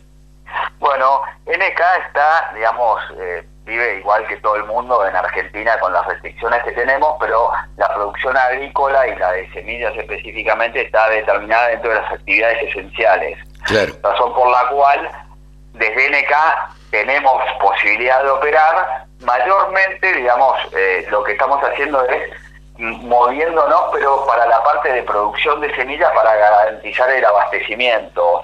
Más que nada, ¿por qué? Porque, digamos, queremos proteger a todas las personas que trabajan en NK, o sea que estamos haciendo al mínimo, digamos, lo que garantice el abastecimiento de semillas. El resto de las actividades nos estamos manejando de manera virtual, por Zoom, por WhatsApp, por teléfono, digamos, estamos buscando todas las alternativas para seguir en contacto tanto con nuestros distribuidores como con los productores, pero minimizando el riesgo de, contagio, ¿no? O sea, con las actividades al mínimas y con todos los cuidados necesarios, ¿no? Totalmente, totalmente, como está haciendo la mayoría. Como decíamos hoy fuera de micrófono, hemos hecho todos un curso acelerado de tecnología, de Zoom, de meeting, de esto y del otro y de cuanta plataforma exista para poder reunirnos y para poder charlar y para poder intercambiar opiniones y hacer negocios, digamos, ¿no? Totalmente, y una cosa que la verdad que tengo que decir que nos agarró dentro de todo bien parados porque porque habíamos ya arrancado el año pasado con una plataforma que se llama Sistema de Cultivo o Sistema NK, que es con el cual le recomendamos a los productores eh, el producto que mejor se adapta para su lote y entrenamos a todos nuestros distribuidores para usarlo y para que lo puedan, digamos, hacer esta recomendación. Y el cambio que hicimos fue que lo hicimos digital justo, digamos, a principios de este año, antes de la pandemia, para todo lo que es el cronograma de entrenamiento que hacemos en nuestra red de distribución. Entonces, la verdad es que nos agarró con una herramienta que justamente la digitalización nos permite, digamos, poder seguir recomendando y no habernos quedado trabados sin tener una herramienta para poder para poder hacer este trabajo. Así que la verdad que estamos contentos porque dentro de todos los desafíos, digamos, pudimos adaptarnos rápidamente. Claro, y le facilita la tarea, digo, a los a los distribuidores y, y demás, y ya estaban entrenados, así que... Sí, y lo que hicimos también contando de esto de que nos adaptamos es, nosotros todos los años hacemos entrenamiento, tanto en verano como en invierno, en verano con los cultivos, digamos, en los lotes y en invierno más en, a salón o, digamos, en lugares cerrados, donde entrenamos a toda nuestra fuerza de venta de los distribuidores. Este año, como decimos, nos tenemos que adaptar y hacer todo este entrenamiento por Zoom eh, o por videoconferencia, que es más difícil, pero la verdad es que así todo eh, funcionó y la verdad es que estamos funcionando bien, así que nada, nos adaptamos a la situación. No, sin duda, a la fuerza, pero nos tuvimos que adaptar y creo que este cambio, eh, no sé si estás de acuerdo conmigo, pero me parece, Francisco, que llegó para quedarse, porque me parece que las empresas se empezaron a dar cuenta que eh, hay muchos costos que se pueden ahorrar utilizando todas estas plataformas que ya existían, pero que no, no, no, no las utilizábamos tanto, este, si bien todos sabemos que el contacto, eh, la visita este, al productor, la visita, eh, el, andar en la, en la, calle, el ir a recorrer el campo, esto también eh, hace mucho a, la venta y al negocio, pero también nos dimos cuenta que había cosas que se podían evitar. Entonces me parece... En realidad me le sacaste la palabra de la boca. Creo que es un buen complemento a la visita cara a cara con el productor o con el distribuidor, ¿no? Porque creo que, digamos, esto la verdad es que nos generó un nuevo, digamos, canal de comunicación que por ahí no lo teníamos tan desarrollado y que complementa mucho al canal, digamos, cara a cara. Claro, totalmente. Em, hablando, empezamos a hablar de la, de la empresa, eh, digo, ¿cómo vienen con esta campaña de maíz? ¿Qué, qué, qué piensan hacer? ¿Cómo, eh, ¿Qué productos están presentando? Contanos un poco. Mira, la campaña en líneas generales viene adelantada, digamos, por, varios motivos. Uno, porque la situación de clima benigno hizo que eh, el avance de la cosecha sea, más rápido que lo normal. Entonces, eh, hizo que los productores ya tengan cosechado mucha parte, digamos, del stock de granos que tenían para el año y entonces también están queriendo hacer negocios para planificar eh, el plan de siembra, digamos, que de la campaña que empieza ahora. En función de eso, la verdad que, que venimos bien. Eh, estamos haciendo mucho, como te decía, eh, este asesoramiento de forma virtual con el sistema NK. Y si vamos a productos, la verdad que la campaña viene también adelantada porque nosotros el año pasado lanzamos dos híbridos en maíz para la zona templada, que son el 979 Víctera 3 y el 897 Víctera 3, que ya el año pasado habían performado muy bien en las redes oficiales, en nuestros datos también, pero los productores siempre miran, además de lo que nosotros les podemos recomendar, cómo salen los productos en las redes públicas.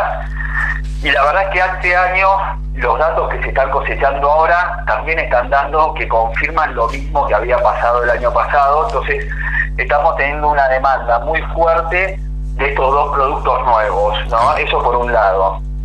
Y después, en el norte, la verdad que estamos avanzando también porque tenemos productos ya eh, impuestos, como es el 126 Víctera 3, que es un producto muy bueno y que además tiene Víctera, que es un evento nuestro y que es el evento que funciona bien para lo que es Heliotis y Cogollero, o sea que están traccionando muy bien nuestros productos en maíz, eh, producto también, como te contaba, de este recambio de portafolio. Y además, eh, en girasol también viene muy adelantada, ¿por qué? Porque el girasol, vos sabés que en el norte siembran ahora más temprano, a partir de mitad de julio. Claro. Y el año pasado, para esta misma época, el norte estaba con un problema de inundación muy grande, básicamente en la parte sur de Chaco, en el norte de Santa Fe y en Santiago del Estero. Este año la condición climática es distinta, no están los lotes inundados, entonces para el productor ya está claramente viendo qué va a sembrar, digamos, en qué lote va a sembrar girasol eh, y en qué lote va a destinar para otros cultivos. Entonces, eso hizo que, todo lo que es el NEA adelante, digamos, y compre como habitualmente hacía, y eso hizo que traccione también muy fuerte este año girasol, ¿no? Francisco, eh, ¿Han tenido algún tipo de mm, inconvenientes respecto de la distribución de la semilla? No, la, verdad es que no, hemos tenido ningún inconveniente en cuanto a la distribución de la semilla. Qué bien. Pensemos de vuelta que todo el interior es el interior productivo y en todas las zonas saben que necesitamos las semillas y los productores la necesitan y la necesita el país para generar producción para, para sacar, digamos, el país adelante de acá a futuro. Entonces, la verdad es que no hemos tenido problemas, eh, justamente porque es esencial y, todos entendemos que esto nos ayuda a todos, ¿no? Claro, pero viste que ante estos comentarios que había que al traspaso de la provincia, que al entrar de una provincia a la otra y al traslado y, y demás, en algunos casos, por eso te lo, te lo preguntaba básicamente porque ustedes lo deben vivir a diario, digo, los camiones deben tener que llevar semillas a todos los distribuidores y deben tener que ir recorriendo este, las distintas ciudades, ¿no? Sí, tengamos en cuenta también que en lo que es la producción agropecuaria, la entrada, digamos, o la distribución de semillas en nuestros distribuidores están, si bien tenemos algún distribuidor en alguna ciudad muy grande, en general son más las ciudades del interior que están cercanas a los campos, ¿no? Claro, Entonces no tenemos tanto, si querés, eh, cuello de botella porque no entramos a la altísima densidad de gente, sino que la producción se genera más cerca en el campo, ¿no? Claro, claro, claro. Eh, Francisco, yo te agradezco este diálogo con la radio del campo. Eh, nos volveremos a, a, comunicar más adelante para que nos vayan contando este, cómo evoluciona la la siembra de maíz y la campaña de maíz en general, pero bueno, nada, felicitaciones este, por toda esta campaña, por, lo, por estos nuevos productos y, este, y que sea con el mayor éxito, ¿no es cierto? Carlos, muchas gracias a vos y bueno, saludos a todos los oyentes que nos están escuchando. Te, mando un gran saludo, que sea con éxito y, este, y nos estamos viendo en cualquier momento. Gracias. Francisco Pérez Brea, gerente de marketing de NK Semillas. Exposiciones, muestras, rurales, novedades. Toda la información en la radiodelcampo.com. Klein, el nombre del trigo Orgullosos de cumplir 100 años de historia en trigo. Todos los ciclos y todas las opciones que el productor necesita. Adquiera su semilla en la amplia red de semilleros multiplicadores. Para más información, www.trigoclaim.com.ar. Geosistemas. Soluciones para agricultura de precisión. Vinos The Chief siempre te acompañan en los momentos importantes de tu vida un Malbec para degustar con carnes rojas, pastas y quesos duros, un Chardonnay para acompañar pescados, mariscos y arroces. Cuando pruebes The Chief, comprobarás que la magia existe. Vinos The Chief, vinos de Mendoza, vinos argentinos. Iberton 350, el antiparasitario más potente para ovinos y bovinos. Antisárnico melofagicida y garrapaticida. Poder residual 38 días solo con Iberton 350 de Agrofarma. La radio del campo. Única emisora con programación 100% agropecuaria. Saben ustedes que Javier García Guerrero eh, es un amigo de la casa. Yo les contaba la otra vez que eh, estuvo de, prácticamente desde los comienzos de, la radio del campo. Hoy lo tenemos desde España, desde hace unos días. Va, desde hace unos días nosotros, él residiendo desde hace un tiempo. Hola Javier, ¿cómo te va? Buenos días. Muy bien, Carlos, qué gusto reencontrarnos con vos, con la audiencia, este, siempre en este espacio que vos has generado, que realmente tiene tanta utilidad y tanto alcance para esto que es nuestra vocación común, el agro argentino, ¿no? Pero vos sabés que se, me, sigo asombrando, che. Eh, se sigue sumando gente llamando para poner su programa en la radio del campo. este, porque, no sé, desde hace un tiempito me parece que está causando más impacto que otras veces. Bueno, el reconocimiento de, de, tus calidades profesionales, personales, de un trabajo que conducís con un equipo que está dando sus frutos, como siempre se dice, para cosechar hay que sembrar, ¿no? Totalmente, totalmente. Nos ha llevado unos dos o tres añitos de, de, de, espera de la cosecha. Pero bueno, che, Javier, ¿qué? A ver, yo pensaba hoy, cómo cuando preparaba el programa, digo, ¿cómo nos estarán viendo a la Argentina desde Europa? ¿Cuál es la mirada que tiene alguien un argentino que está residiendo en Europa y que ve, seguramente habrás leído o escuchado eh, las declaraciones del presidente anoche, este estiramiento de esta bendita cuarentena ah, por 21 días más, hasta fin de mes y demás. ¿Cómo, cómo lo estás viendo? ¿Qué, ¿Qué opinión te merece? Mira, en realidad es una visión que está eh, un poco sesgada por, por mi pertenencia, por mi continuo eh, comunicación cotidiana con la Argentina, pero sin duda eh, debe ser una perspectiva este, personal y muy subjetiva. En ese contexto deberíamos ubicarla. Yo básicamente veo que la Argentina en su sector agropecuario aumenta el 40% en el primer cuatrimestre sus exportaciones de carne. En general, se está vendiendo en forma récord la cantidad de semillas forrajeras, el campo no ha sentido del mismo modo, aunque lógicamente con las prevenciones que todos estamos adoptando, el, parón, la detención que tienen particularmente los centros urbanos, donde se concentra nueve de cada diez casos prácticamente de, de la epidemia.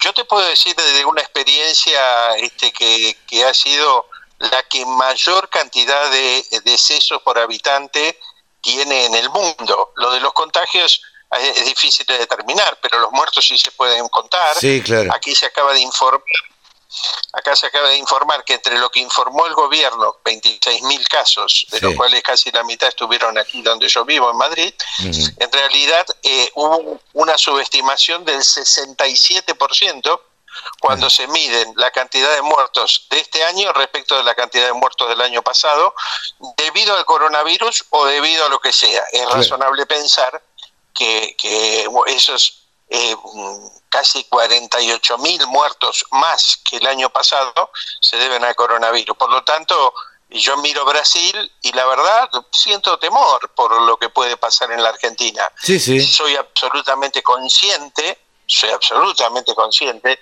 de que la devastación económica este, también va a originar muertes y va a originar este, una cantidad de dramas difíciles de, de imaginar pero es un dilema, ¿no? Que en cualquiera de las dos opciones no podés tener un resultado óptimo y creo que el camino del medio en este caso va a ser tratar de reconocer las diferentes realidades, que es lo que está haciendo España.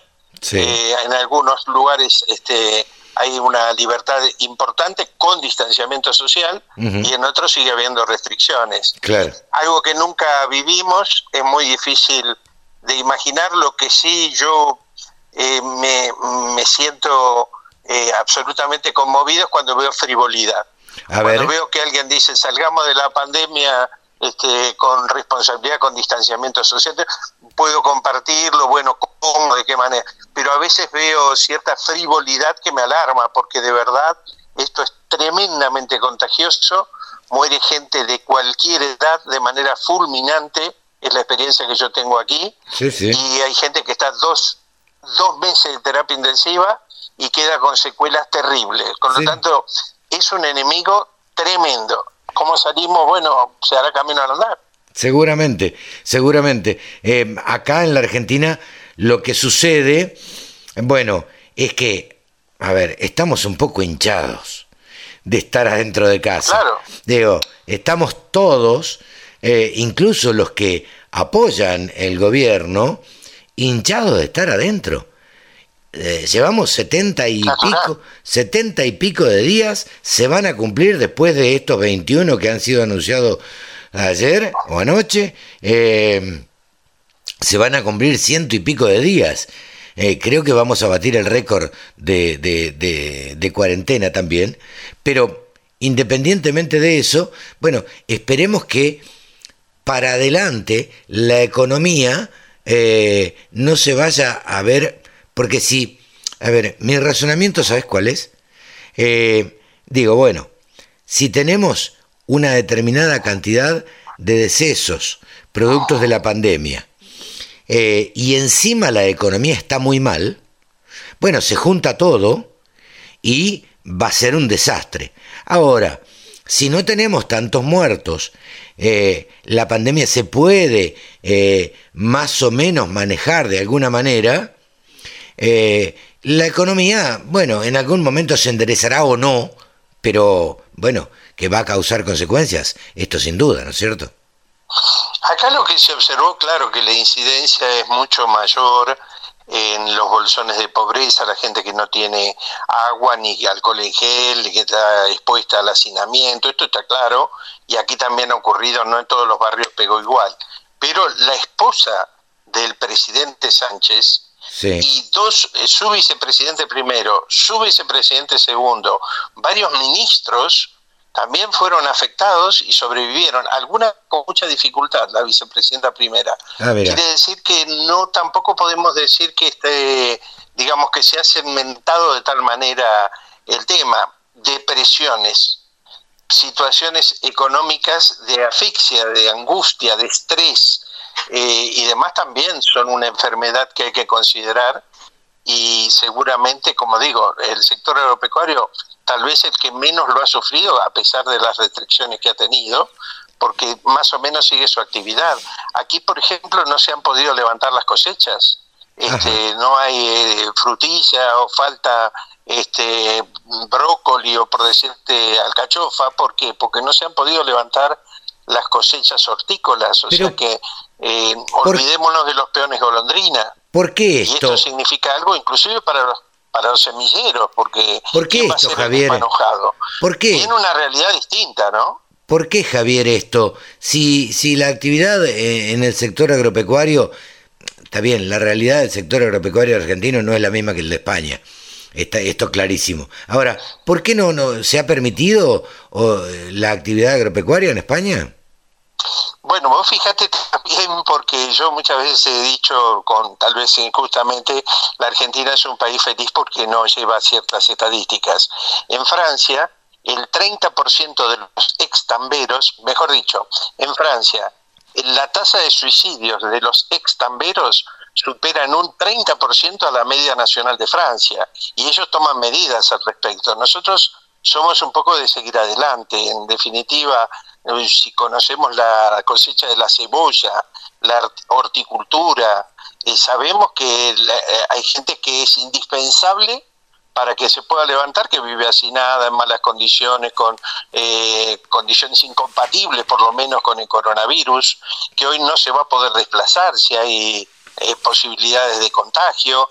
Yo me estoy refiriendo a, la Argentina en términos de, si bien aquí la mano de obra es este, intensiva, porque hay actividades intensivas, en la Argentina también, eh, sobre todo en las economías regionales o como decían los semilleros que lo hacen bajo riego pero despanojan el maíz a mano o que tienen un montón la forestación.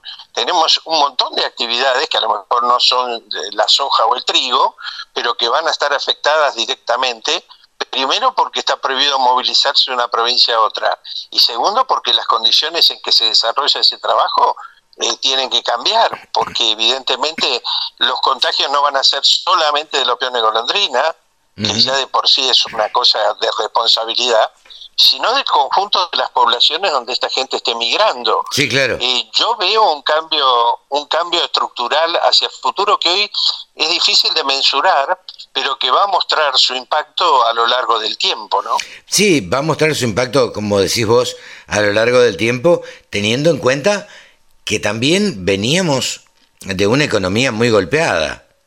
Digamos, no, no, no es, no es que estábamos en una eh, floreciente economía, este, ya la economía venía golpeada y esto terminó, pareciera, el tiro de gracia, ¿no?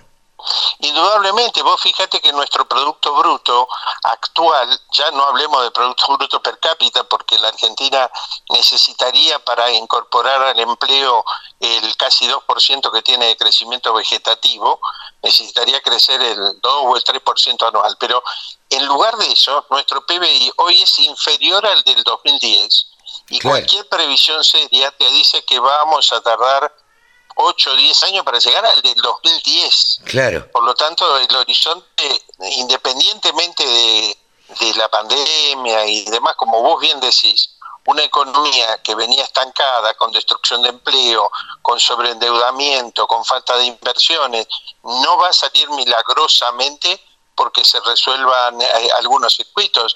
Sin esos circuitos no se puede vivir, porque la Argentina no puede vivir sin generar riqueza. No, no. Pero cuando genera riqueza libremente, está metida en un problema eh, verdaderamente grave de depresión económica. Totalmente, totalmente.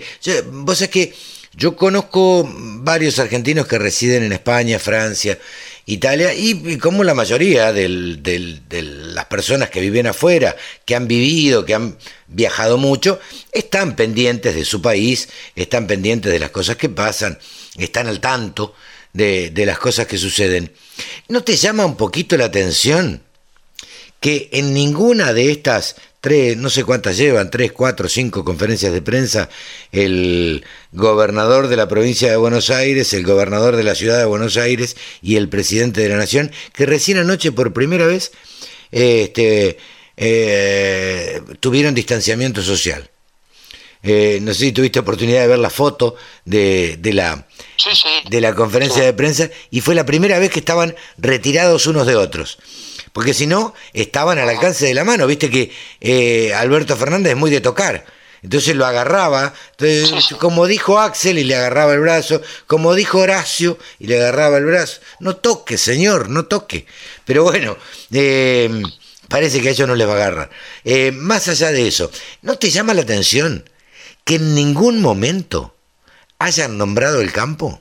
A mí me parece de locos. Sí, bueno, no, bueno, considerando la, la, participación que tiene el campo en la generación de riqueza, de valor agregado, de empleo y demás en la Argentina, es casi una obviedad que debería haber una línea eh, lo más clara posible dentro de esta nebulosa y una referencia este, permanente. Pero eh, no nos olvidemos que este, la, el poder de veto que tenía históricamente el sector agropecuario cuando este, yo era un joven, era, digamos, si el campo no exporta, no hay divisas, no se puede seguir.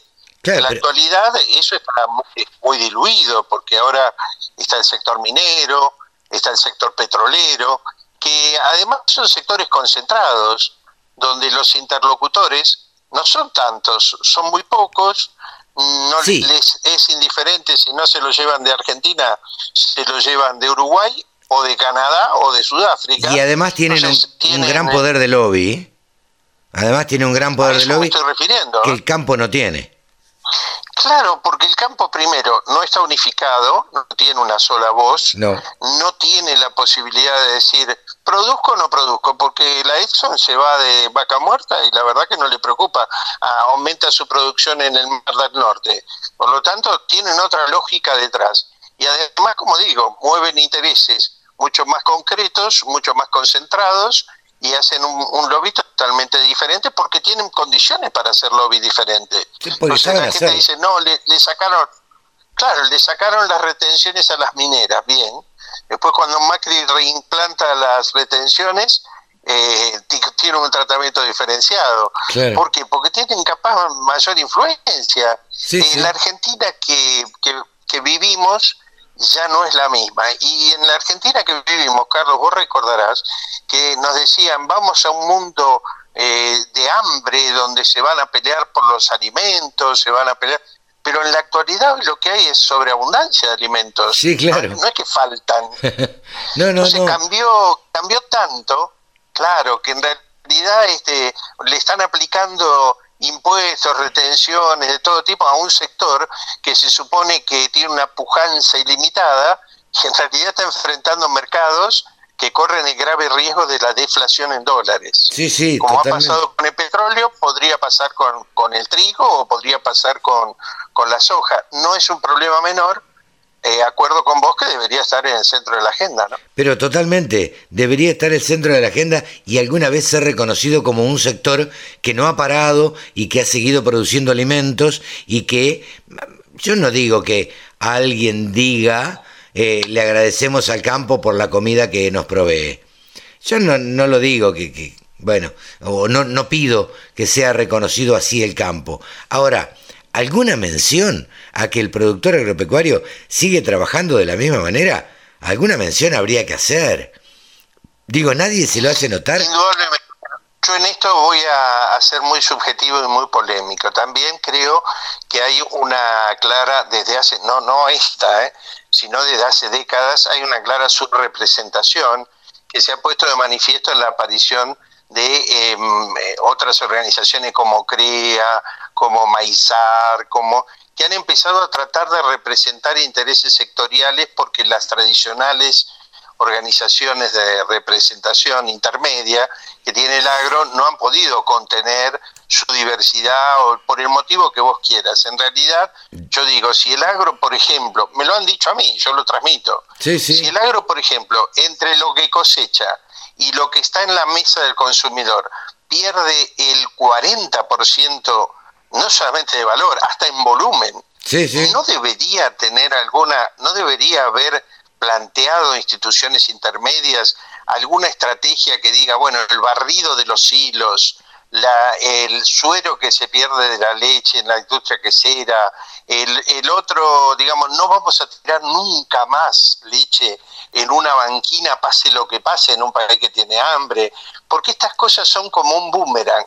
Dice, el campo no tiene sensibilidad social, nunca se alió con una universidad para decir vamos a reducir el desperdicio dándole de comer a la gente que no puede con este medio, le vamos a pedir al Estado. Hay como una suerte de este, autonomía de que solamente eh, nos tildan de llorones, que vamos a quejarnos cuando nos va mal y no nos preocupamos del resto. Yo creo que le ha faltado hacer política de verdad, no política de seguidismo de apellidos, sí, totalmente. Sino política de verdad en, lugar de personas a dedicar políticas de desarrollo agropecuario y que frente al drama, por ejemplo, de los tamberos o de la gente que se incendió o se inundó, no ha habido en el conjunto de la producción agropecuaria estrategia de decir nosotros estamos juntos con ustedes. Entonces, ves desunión, ves apellidos que están vinculados a otros apellidos, está faltando una política agropecuaria que se discuta, Totalmente. que sea, del corte que sea. Totalmente, y por eso, bueno, por eso existen las internas adentro de las, eh, de las entidades que representan a los productores, por eso hay tantas internas, eh, sin ir más lejos, la rural ahora tiene una interna, este, de nuevo recrudeció la interna salvaje, este, y, están matándose por a ver quién representa a la sociedad rural. Pero e, es llamativo este tema de que e, el campo no tenga una representatividad mucho más fuerte eh, como, como la tienen en otros países, como tienen un bloque de diputados en Brasil, sin ir más lejos, que representa al agro, este, y que están pagos esos eh, diputados por las entidades agropecuarias. Eh, entonces totalmente y con una con una agenda que dice esta es nuestras estas son nuestras líneas rojas de aquí no se puede pasar claro. Eh, no, no tienen que ver claro pero y no no piensan eh, si las retenciones están mal vamos a poner una línea roja vamos a hacer una política que reemplace a las retenciones.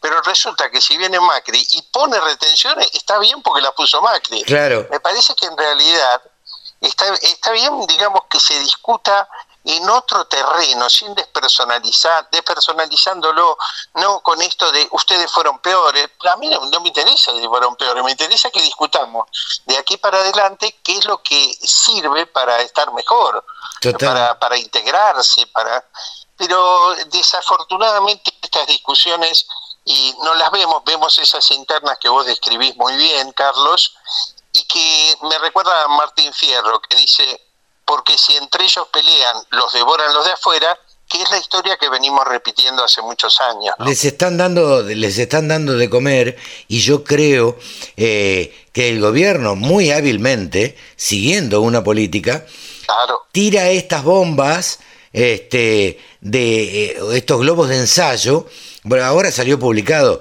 en algunos medios, eh, utilizaron para mí a un periodista este, de la política online, em, para que tirara, para tirar un globo de ensayo, y dijeron, terminada la pandemia, van a instalar, van a subir todas las retenciones. Uy, ¿te imaginás? ¿Te imaginás lo que significa esto para los productores agropecuarios? Ahora, eh, me parece que es un globo de ensayo para ver cómo reacciona el campo. Entonces, si el campo no reacciona, y bueno, será que no les afecta tanto, vamos a subirla uno o dos puntitos, total necesitamos plata, necesitamos recaudar. Este, y uno o dos puntitos a la soja, uno o dos puntitos al maíz, uno o dos puntitos al trigo o al girasol, bueno, son muchos puntitos y son muchos millones.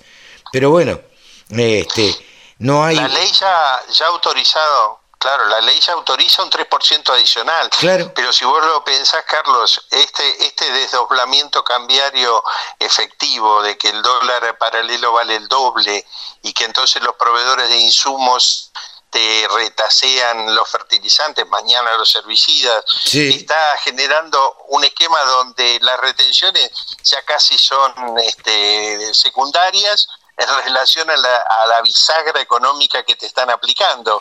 En realidad yo creo que no solamente ven cuál es la reacción, que puede ser muy airada, sino que colocan sobre la mesa nuevos elementos de negociación que no eran preexistentes, generan elementos para poder negociar. Dice, además te coloco esto y después, ¿qué me vas a dar para que no te lo coloque? totalmente, totalmente. Pero bueno, claro. eh, ¿Hay entidades gremiales del agro en España?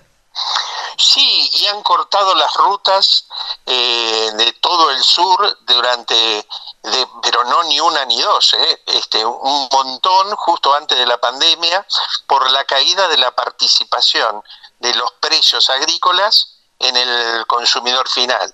Esto es un fenómeno que este, se pone de manifiesto porque hoy el consumidor final no solamente quiere comprar eh, con el package, sino con el envase de la cantidad que quiere consumir, sino que quiere que esté enriquecido, digamos, con eh, omega 3, que tenga este que no tenga gluten, que tenga tal agregado para alimento funcional, que esté mezclado con aceite de coco, que tenga tal, digamos, y esto otros problemas, digamos. estos elementos. Perdóname que, te interrumpa. otros problemas, otros problemas de los que tenemos nosotros, digamos, nada que ver. Acá se lo tiramos arriba de, de, un mostrador y es lo que hay. Claro, pero vos fíjate que ellos, que son nuestros mercados de destino de exportación, cada día más eh, trabajan en la digitalización. ¿Qué quiere decir esto?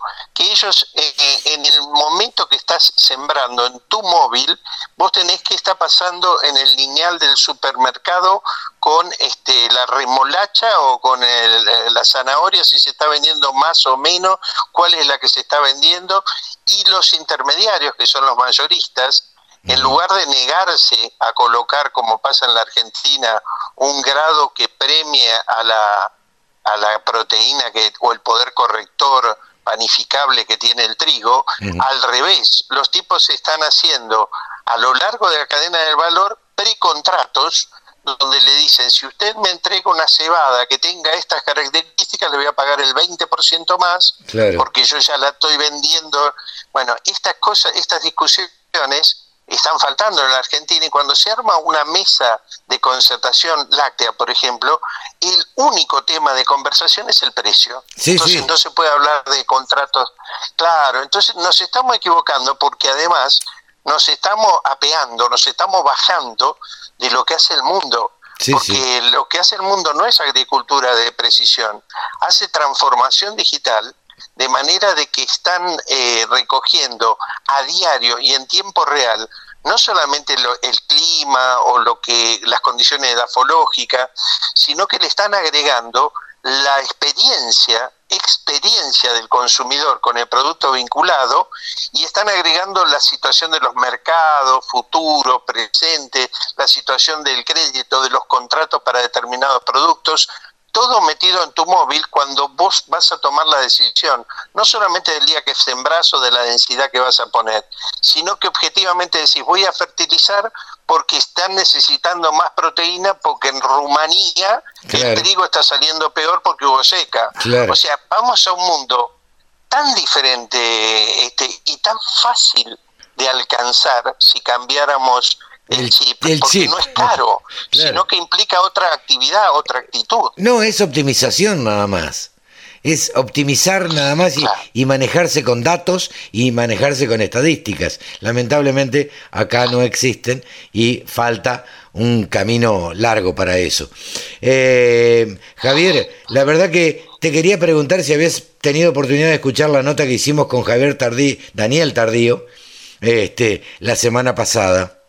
Eh, un caracterizado este, miembro de Mil Agro con Guerrero. Yo te agradezco, por supuesto, la posibilidad de, que él aporte su vasta experiencia. Sí, es un, yo digo, nos conocemos, hemos trabajado juntos desde que los dos teníamos veinte y pico de años y estábamos en el Chaco, en Formosa, en Santiago del Estero, desarrollando proyectos que resultaron muy exitosos. Y bueno, por supuesto que le he escuchado con mucho interés y le he remarcado a, a Daniel justamente algo que él coincidió conmigo que dice la entrevista de Carlos es como tomarse un café con un amigo es lo que es lo que tratamos de hacer. Vos sabés que hoy también en algunas notas que hacía la mañana digo, mira, yo no te voy a hacer un reportaje. Yo quiero charlar con vos. Y voy a grabar esa charla.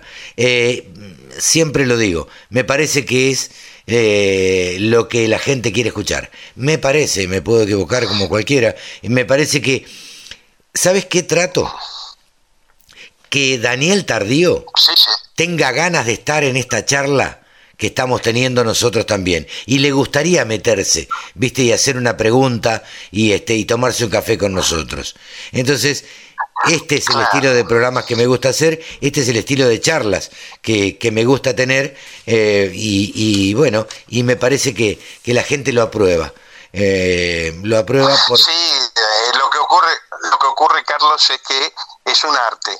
Uno se lo puede proponer, pero después tiene que lograr esa, esa cercanía, esa predisposición intelectual para, para encontrarse, inclusive en las diferencias. Totalmente. Eh, bueno, que es, es, un, es una suerte que vos lo, lo puedas ejercer con tanta idoneidad. Sí, y hay que tener tiempo también. Porque, porque ¿sabes qué es lo que pasa? Yo lo, yo lo, lo estuve pensando porque también, si no, eh, si esto fuera, como vos decís, y yo te agradezco un arte, yo por ahí estaría trabajando en Telefe. Y esto no sucede. Pero resulta que en Telefe, o en Radio Continental, o en Radio Mitre, lo que te condiciona son los tiempos y lo que te condiciona es la pauta publicitaria. Entonces, la pauta publicitaria. Claro, no te deja tener una charla de 10, 15 o 20 minutos, claro. Entonces, eh, eh, yo no sé si esto generaría interés. En la radio del campo sí sé que genera interés porque la gente se lo toma de otra manera y está como acompañando. Este, y así que bueno, nada, para mí es un placer. Fue un placer hacer esa nota con Daniel. Eh, para mí, para nosotros, fue muy enriquecedora y, este, y la volveremos a repetir dentro de un tiempo porque la verdad que es una persona muy rica para, para charlar y con mucha experiencia y que se puede hablar de todos los temas. A mí no me gusta. Yo te agradezco, Carlos, la, predisposición que siempre tenés para con nuestro equipo. Sabés que estamos siempre a disposición tuya, de la audiencia, para aportar eh, lo que mejor podamos a la labor cotidiana de todos, a las decisiones que hay que tomar y que bueno, está este instrumento, este medio que vos facilitas para, para poder encontrarnos y para poder recibir también todo tipo de sugerencias Totalmente, totalmente. Eh, Carlos, y hasta cualquier momento. Javier, te mando un abrazo grande. Vos sabés que yo tengo un límite. A mí me gusta charlar, a vos también, pero tengo un límite que son es la media hora, ¿viste? Más de media me parece largo. estamos justo en los 30 minutos. Te mando un gran abrazo y este y nos estamos reencontrando, si Dios quiere, la semana que viene y charlamos un ratito. Con muchísimo gusto, Daniel, un gran abrazo y hasta pronto. Y un gran, un gran eh, abrazo también para toda la audiencia que la, que aunque estemos lejos estamos muy cerca de todos ellos y de sus inquietudes. Pero totalmente. Javier García Guerrero de Milagros con Guerrero. Y así nos despedimos de este programa del 6 y 7 de junio de 2020. 6 y 7 de junio del 2020. Ya estamos en la mitad del año. Nos estamos despidiendo. Hasta la semana que viene. Chau. Que lo pasen bien.